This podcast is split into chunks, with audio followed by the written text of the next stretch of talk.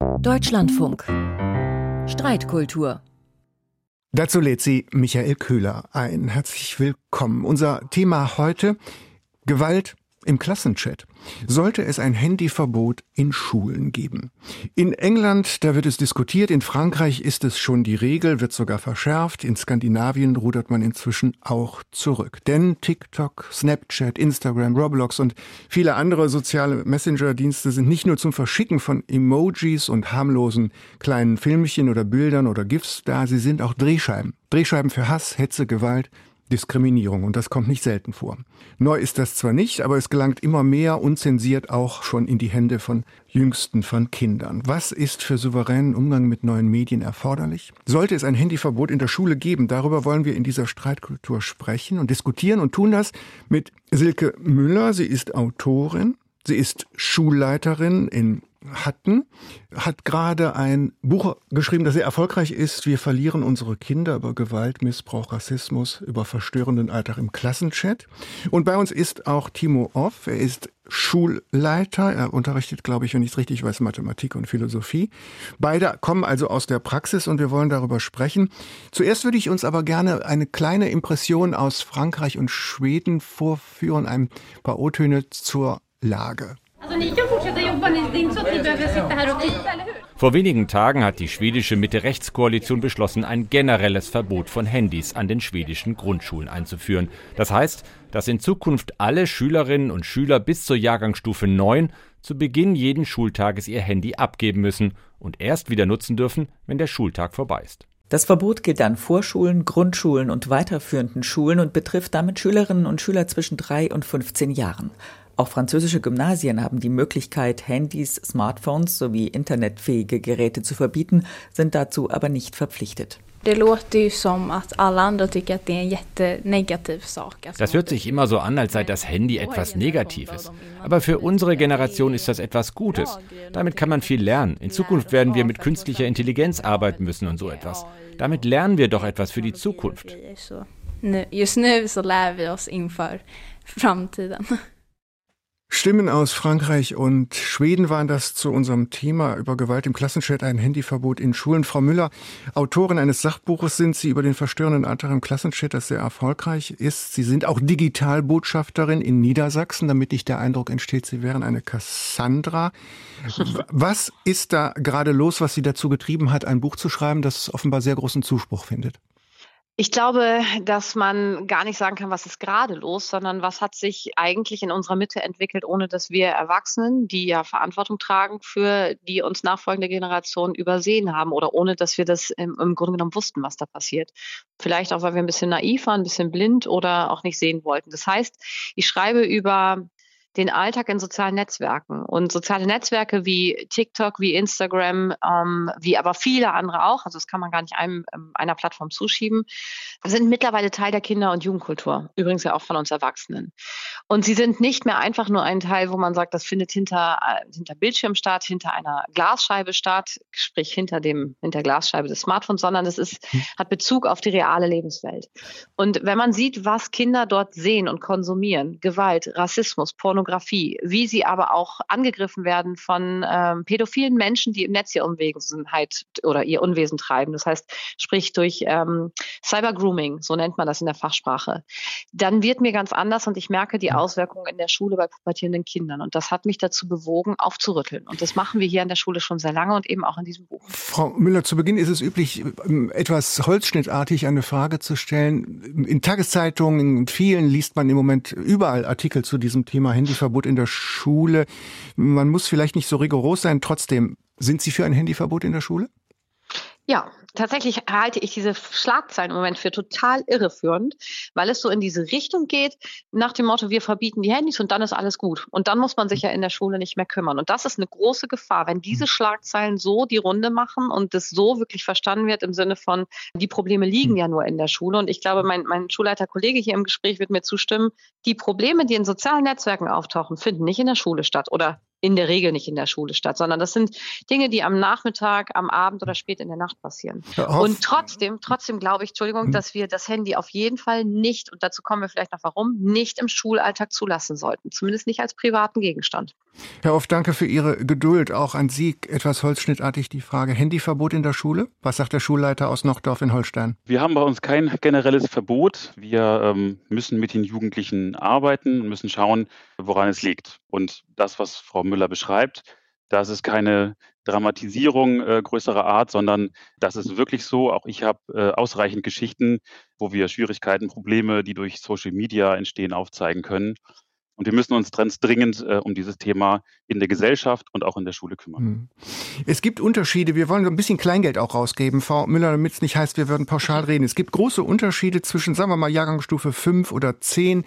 Ich habe ähm, vor unserem Gespräch mal eine ganze Reihe von Zufallstests gemacht und war doch verblüfft, dass ich keine, überwiegend übrigens Mütter, Klammer zu, Mutter gefunden habe, die mir nicht bestätigt hätte, dass es äh, Gewalt, äh, Suizidfantasien, Mordandrohungen, das Rumreichen von solchen Videos äh, gibt. Das ist also in der Breite durchaus der Fall. Wie unterscheiden sich das in den Jahrgangsstufen 5 und 10 etwa? Das ist ein Riesenproblem, denn eigentlich gar nicht. Sie müssen sich ja vorstellen, dass das äh, Netz keine Altersbegrenzung kennt. Und das, was viral geht bei TikTok unter Kindern mhm. und Jugendlichen, macht keine Grenze vor 13, vor 10 und teilweise schon 8-Jährigen und wird vielleicht dann von den 15-, 16-Jährigen nicht mehr so für ernst genommen, weil die oft sagen, naja, wir sind das ja schon gewohnt, was mir übrigens große Sorge macht. Und diese große Sorge, dass sie sich das, ja, dass im Grunde genommen dieser, dieser Gewalt-Content, äh, also diese Inhalte schon zur Gewohnheit werden, ist natürlich was, wo wir aufschrecken müssten. Und leider sehen zehn, neun, achtjährige Kinder das Gleiche wie wir Erwachsene. Und das sollte uns wirklich Sorge machen. Hm. Du billige Bitch, das ist kein Slogan aus einem Rap-Song, sondern das ist Alltag im Klassenchat? Ja, das und äh, wir können auch mal über Hurensohn gehen, das schon als Begrüßung manchmal genutzt wird. Und das heißt eine äh, wirklich Verrohung der Sprache, obwohl ich unsere Schule hier als Bullabü bezeichne, so mitten auf dem Land, äh, stelle ich auch fest. Gott sei Dank gibt es noch einen kleinen Unterschied zwischen der geschriebenen und in Textnachrichten verbreiteten Sprache und der Sprache auf mhm. den Schulgängen. Ich sag mal so, die Veränderung nehme ich auch hier wahr, ja. Herr Off, hat sie recht, übertreibt sie oder dramatisiert sie? Frau, Frau Müller hat recht, sie übertreibt da nicht. Ihr letztes Buch hat auch zu meinem Erkenntnisprozess äh, deutlich beigetragen. Ich hätte einige Töne vielleicht äh, weniger laut angeschlagen, aber ähm, ja, genau so ist es und äh, wir müssen uns diesem gesamtgesellschaftlichen Problem müssen wir uns stellen. Nehmen wir mal das Beispiel der Challenges, dieser Mutproben. Hm, ja, gut. Ähm, das sind, äh, äh, früher hätten wir gesagt Mutproben und heute finden wir das eben zum Beispiel auf TikTok als solche Challenges. Und da kam jetzt diese Woche eine Studie raus, die mit 800 Jugendlichen dann ja. durchgeführt wurde. Von inhaltlich, der DAK, ne? Meinen Sie die? Nee, von Landesmedienanstalt hm. NRW. Okay. Ein Drittel dieser Challenges enthalten also verstörende oder potenziell schädliche mhm. Challenges. Und ein Prozent sagt man sogar, das könnten tödliche Challenges sein. Das ja. heißt, während zwei Drittel dieser Challenges eher tanzen oder sich ein Eiskübel über den Kopf kippen sind, haben wir also ein Drittel dieser Challenges, die die Kinder täglich sehen. Und das sind täglich sehen sie da diese ähm, sogenannten Challenges. Ist also Alltag der Jugendlichen, so etwas immer wieder wahrzunehmen. Frau Müller, Sie sagen ausdrücklich, ähm, das ist Ihnen ja oft vorgeworfen worden von Kritikern, dass Sie übertreiben. Sie sagen aber, es geht Ihnen darum, nicht darum, Aufmerksamkeit durch Angst zu erzeugen, sondern ich glaube, Sie sagen an einer Stelle, die, die Verantwortung der Eltern zu wecken und vor allem einen Weckruf auszusenden. Ist das richtig? Ja, ja, genau. Und vor allen Dingen würde ich mich mit diesen Kritikern gerne in den Ring bewegen und sagen, kennt ihr euch eigentlich selber aus? Und ich habe das gerade ähm, erlebt. Ich durfte ja beim ähm, Europäischen Parlament sprechen. Da waren Plattformvertreter von TikTok, von Meta, also Instagram und Facebook und Snapchat zugegen und auf dem Panel. Und die haben alle unisono hinterher zu mir gesagt, okay, ich glaube, wir müssen mal uns nachschärfen, weil einige Inhalte war uns auch nicht klar, dass sich das so leicht und so gut verbreitet. Das heißt, natürlich versuche ich ein Bewusstsein zu schaffen und immer wieder zu sagen, es ist eben nicht so, dass es dramatisiert ist, sondern diese Inhalte bekomme ich ja von den Schülerinnen und Schülern hier an unserer Schule, von Kindern, die kommen und sagen, gucken Sie mal, was ich gesehen habe. Unsere Schülersprecherin, die wirklich neun Einsen auf dem Zeugnis hat, ein super Mädchen ist, das ist man auch ohne neun Einsen, aber sie hat sie nun mal, wirklich, würde ich sagen, moralisch anständig ist, kommt und sagt, Frau Müller, hier am Sonntag war in meiner Timeline ein Video von einem äh, Mann, der sich mit einer Shotgun, also so einer kurzen Waffe, erschießt. Wollen Sie mal sehen? Ich als Erwachsener sage, Olina, bitte heute nicht. Und sie sagt, na ja, Das kennen aber alle hier an unserer Schule. Und ich sag mal, kein Kind, gleich welchen Bildungsgrad es ist, davor befreit. Und das ist keine Dramatisierung, sondern es ist wirklich, Leute, guckt hin, wobei wir die mhm. Kinder allein lassen. Und dabei geht es mir um Gottes Willen nicht um Aufmerksamkeit, aber um Aufmerksamkeit für dieses Thema. Und wenn das bedeutet, der auch sagte das eben, dass ich äh, laut bin und äh, das bin ich sowieso. Also auf dem Land sind die Frauen immer ein bisschen lauter, um sich durchzusetzen. Dann ist das Mittel zum Zweck, um zu sagen, guckt bitte hin und lasst die Kinder nicht mehr alleine. Die Frage an den Schulleiter und Familienvater Timo Off, müssen wir uns da mehr an die Nase fassen und aktiver auch danach fragen, was unsere Kinder da gucken und uns selber verdammt nochmal damit beschäftigen. Und ich glaube, Frau Müller empfiehlt das auch, uns selber mal so einen Account zulegen, um zu gucken, was los ist. Ganz genau, so tun wir das hier in der Schule auch. Wir haben hier bei uns Fortbildungen, wo Schülerinnen und Schüler unseren Lehrkräften zeigen, wie das denn bei TikTok, Instagram und Snapchat so abläuft. Und ja, wir Eltern haben da auch einen Auftrag. Ähm, auch ich muss mit meinen Kindern immer wieder darüber sprechen, was dann dort alles so los ist. Unsere Schule, jede Schule hat einen Bildungsauftrag, aber eben auch einen Erziehungsauftrag. Und den müssen wir in Kooperation mit den Eltern auch erfüllen. Ja, hier müssen wir auch mit den Eltern ganz dringend sprechen, auch über die, die, die Eltern aufklären, um deutlich mhm. zu machen, was hier alles passiert. Und erster Schritt ist dann, dass wir Lehrkräfte uns auch genauso in die Welt der Schülerinnen und hm. Schüler hineinbegeben und uns das einmal anschauen, was da alles los ist. Frau Müller, und vielleicht, Herr Köhler, darf ich das noch kurz ergänzen, weil das natürlich. ist so wichtig, was Herr Off gerade gesagt hat. Denn uns begegnet ja auch ganz oft, und das geht ähm, Ihnen an Ihrer Schule sicherlich so auch wie mir an meiner Schule, dass uns so oft die Verantwortung zugeschoben wird im Sinne von, Schule muss mehr Prävention machen, Schule muss mehr aufklären und Schule sollte. Aber das, was Herr Off gerade gesagt hat, dass wir gemeinsam diesen Erziehungsauftrag, übrigens auch gesetzlich verankert, einen gemeinsamen Erziehungsauftrag haben, das muss man immer wieder deutlich sagen. Das heißt, kein Elternteil kann sich rausziehen.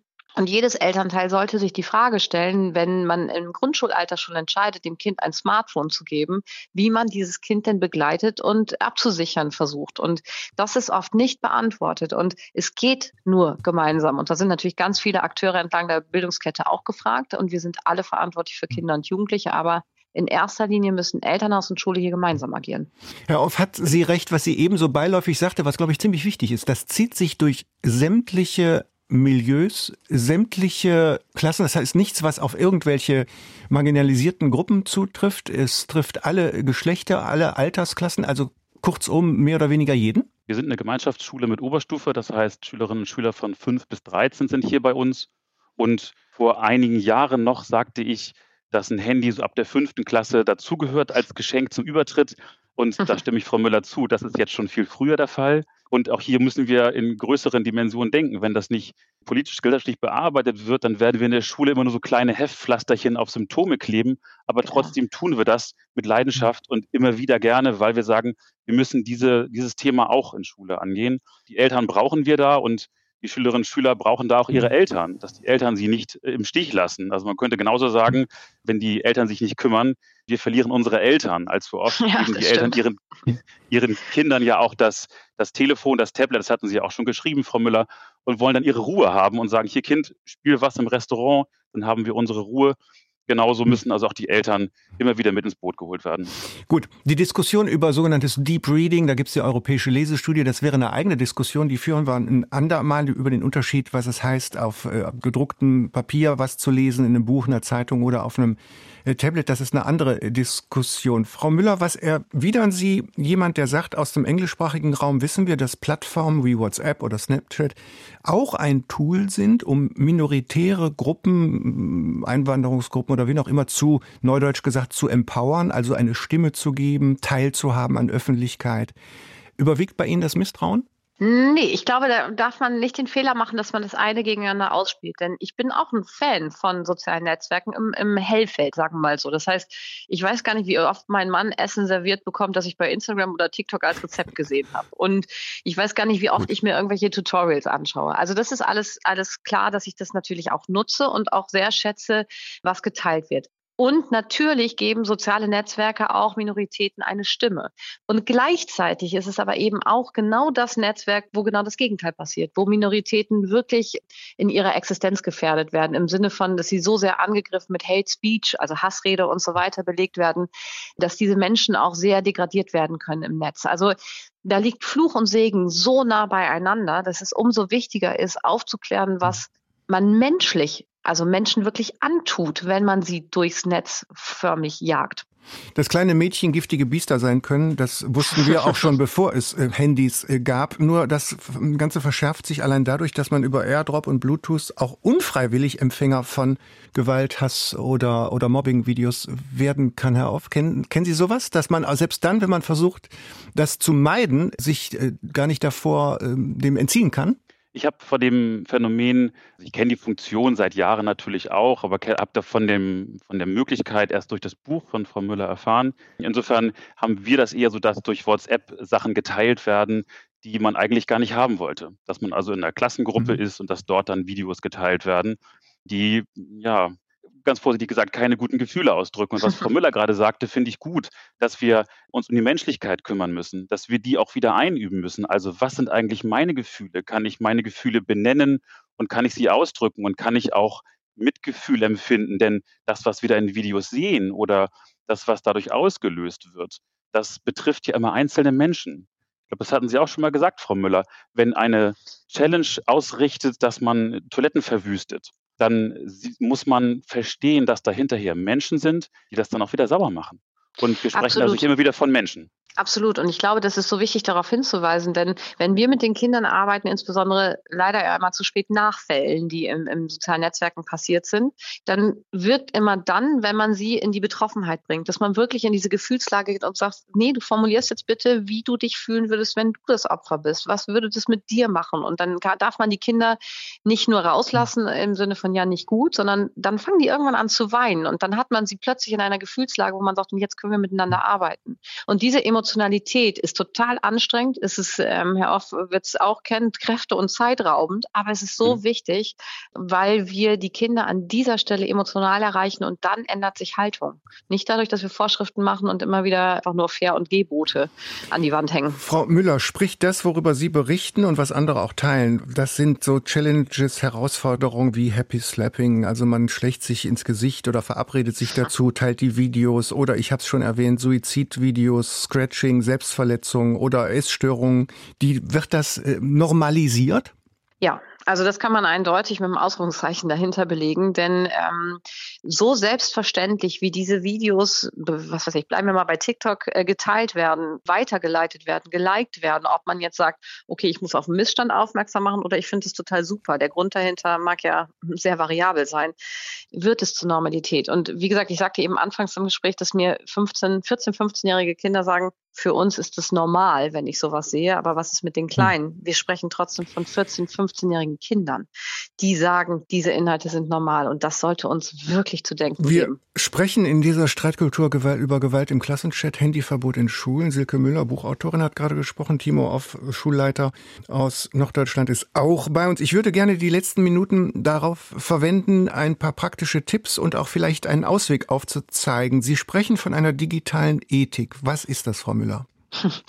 Das ist schlichtweg die Frage danach, wie wir miteinander im Netz umgehen wollen und wie wir menschlicher werden. Und ich glaube, die Frage ist ebenso schwierig zu beantworten, wie sie gleichsam pathetisch ist, weil keiner das negieren würde und sagt, natürlich braucht man das. Aber Sie sprechen von handfesten Tipps. Und ich glaube, in erster Linie geht es um nicht eine Verbotskultur, sondern um eine Begleitkultur. Und das kann natürlich auch mit Verboten, technischen Einschränkungen mhm. zusammenhängen, die richtig und wichtig sind. So wie das ja viele europäische Länder gerade tun. Wir haben es ganz Absolut. zu Beginn der Sendung gehört, die machen das ja nicht aus Spaß an der Freude, auch die Franzosen haben es verschärft. Ne? Absolut, aber es geht eben auch darum, und Herr Off hat gesagt, dass er an seiner Schule eben auch so arbeitet, nicht die sozialen Netzwerke und diese, nennen wir sie mal immer noch digitale Welt, obwohl wir das nicht mehr voneinander trennen sollten. Analog und digital ist die reale Welt. Er hat davon gesprochen, dass wir es einbeziehen müssen. Und natürlich müssen wir soziale Netzwerke zum Alltag machen, mit allen Problemen, mit allen Vorteilen. Das ist das eine, was Schule machen muss, und wir müssen deutlich größeren Fokus und mehr Zeit haben. Aber Elternhäuser, ganz pragmatisch einfach vielleicht drei Tipps. Das heißt, ein Handy ist kein Tagebuch Buch. Man sollte nicht immer auf diese Privatsphäre pochen, sondern einen Handyvertrag machen, wo zum Beispiel drin steht, wann man gemeinsam die Fotogalerie aufräumt, wann man gemeinsam vielleicht mal auch in eine Chatgruppe guckt. Man braucht sich doch nicht einbilden, dass 30 Kinder ohne Moderator sauber kommunizieren können. Das können ja nicht mal wir Erwachsene. Und dieser Vertrag wird jedes Kind unterschreiben, weil es nämlich das Handy will. Der zweite Punkt, kein Handy zur Schlafenszeit der Kinder im Zimmer und auch nicht mit 15 oder 16. Da sollen die Kinder schlafen und auch durchschlafen. Wir wundern uns immer, warum die morgens so kaputt sind. Und zur dunklen Zeit sind die dunklen Fälle immer noch schlimmer. Und vielleicht der dritte und wirklich auch wichtige Punkt, die Kinder stark machen, dass sie immer wissen, wen sie ansprechen können, wenn es ihnen mal zu peinlich ist, dass Eltern angesprochen werden, dass Mama und Papa vielleicht in der Pubertät gerade ausfallen, dann sollten Kinder quasi mit so einer, wenn sie sich ihre eigene Hand angucken, jeder Finger sollte mit einem Namen belegt sein, wo man mit einem Problem hingehen kann. Herr Off, Sie haben eben auch ja. von einer Sprechstunde gesprochen, wenn ich das richtig erinnere.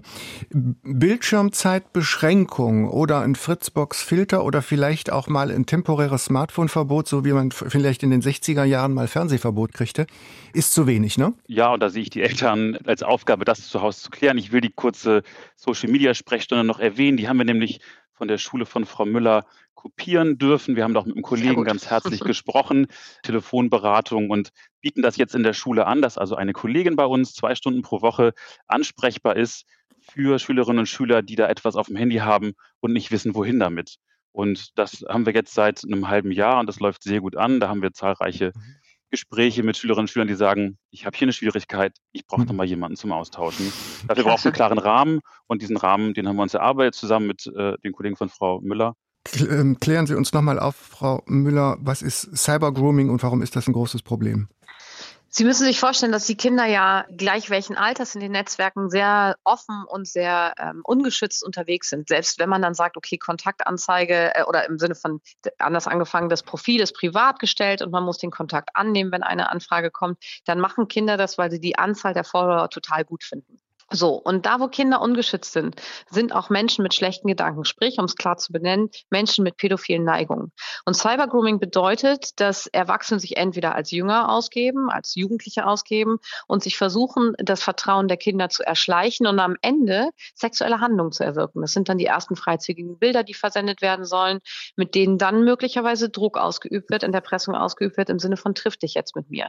Das können aber auch Menschen und Erwachsene sein, die sagen, ach Mensch, du hast gerade ein Problem mit deiner Mutter, ich kenne das, ich habe das mit meiner Tochter gehabt, du kannst mit mir sprechen. Also es muss gar nicht immer diese verschleierte Identität sein. Aber es geht darum, Kinder im Netz gefügig zu machen. Das ist ein Riesendrama, was unbedingt mhm. auch sehr massiv mit den Kindern besprochen werden muss. Herr Off, helfen Websites wie schau-hin.info oder clicksafe.de? Was meinen Sie?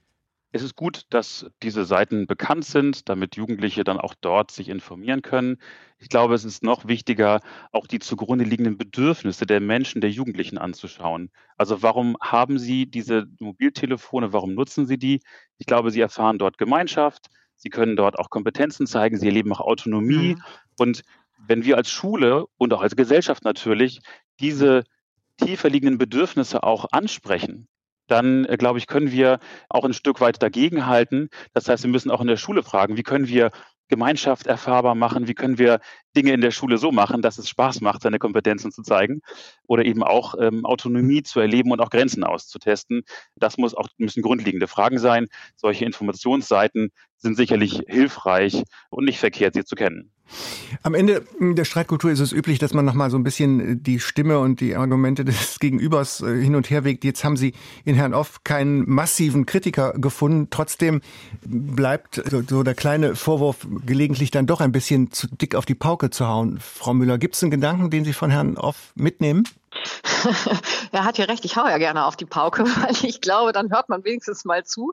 Nee, ich glaube tatsächlich an dieser Stelle muss ich sagen, dass ähm, es so wichtig ist, diese Gemeinschaft auch unter uns spürbar zu machen. Und ich bin Herrn Off sehr dankbar für das Teilen seiner Gedanken und stimme jedem seiner Gedanken ausnahmslos zu. Und das ist, glaube ich, trotz Streitkultur, trotz des Themas Streitkultur wichtig zu sagen, bei diesem Thema sollten wir uns alle sehr einig zu Verbündeten machen um die Kinder zu schützen. Und gerade das letzte Argument nehme ich mit, denn diese Bedürfnisse stellen wir viel zu wenig in den Vordergrund. Und wenn Kinder gesehen werden möchten, jedes Kind möchte gesehen werden und wird es nicht, dann nutzt es vielleicht die sozialen Netzwerke und eben nicht nur immer im positiven Bereich, mhm. wenn es nicht klappt, sondern vielleicht auch im negativen Bereich. Mhm. Und ich bin, wie gesagt, Herrn auch sehr dankbar, auch dafür dankbar, dass ähm, er sich mit uns als Mitstreiter für die Social Media Sprechstunde auf den Weg gemacht hat. Herr Off, gibt's was, wo Sie sagen, da denke ich ähm, weiter darüber nach, was Frau Müller gesagt hat? Das tue ich ja schon seit einigen Jahren, Frau Müller. wir haben über das generelle Verbot schon gesprochen. Ich glaube, wir müssen da weiterhin als Schule auch offen bleiben und das tun Sie ja auch, dass wir die Geräte aktiv nutzen und wir brauchen sie im beruflichen Alltag, wir brauchen sie außerhalb der Schule. wir müssen eben schauen, wie können wir das in der Schule auch äh, transparent machen, welche Gefahren drohen und welche, welche Chancen liegen genauso dahinter.